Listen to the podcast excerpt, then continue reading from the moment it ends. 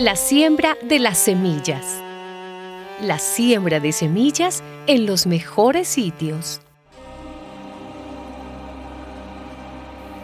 Otra vez comenzó Jesús a enseñar a la orilla del lago.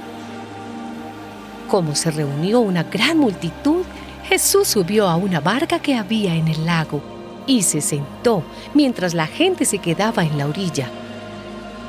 Entonces se puso a enseñarles muchas cosas por medio de parábolas. En su enseñanza les decía, oigan esto, un sembrador salió a sembrar y al sembrar una parte de la semilla cayó en el camino y llegaron las aves y se la comieron. Otra parte cayó entre las piedras, donde no había mucha tierra esa semilla brotó pronto porque la tierra no era muy honda, pero el sol al salir la quemó.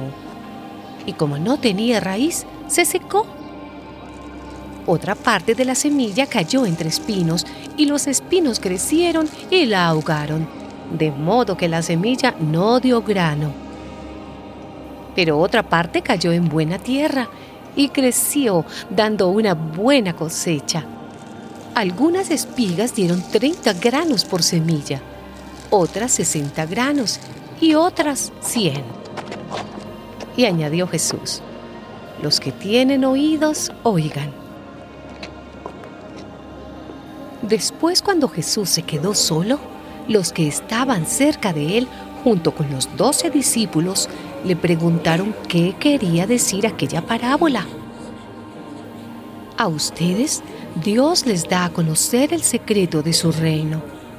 Pero a los que están afuera se les dice todo por medio de parábolas, para que por más que miren, no vean, y por más que oigan, no entiendan, para que no se vuelvan a Dios y Él no los perdone. Les dijo, ¿no entienden ustedes esta parábola? ¿Cómo pues entenderán todas las demás? El que siembra la semilla representa al que anuncia el mensaje. Hay quienes son como la semilla que cayó en el camino. Oyen el mensaje, pero después de oírlo viene Satanás y les quita el mensaje sembrado en su corazón. Otros son la semilla sembrada entre las piedras. Oyen el mensaje y lo reciben con gusto, pero como no tienen suficiente raíz, no se mantienen firmes. Por eso, cuando por causa del mensaje sufren pruebas o persecución, pierden la fe. Otros son como la semilla sembrada entre espinos. Oyen el mensaje, pero los negocios de la vida presente les preocupan demasiado. El amor por las riquezas los engaña y quisieran poseer todas las cosas. Todo esto entra en ellos y ahoga el mensaje y no lo deja dar fruto pero hay otros que oyen el mensaje y lo aceptan y dan una buena cosecha, como la semilla sembrada en buena tierra. De esos, algunos rinden 30, otros 60 y otros 100 por uno.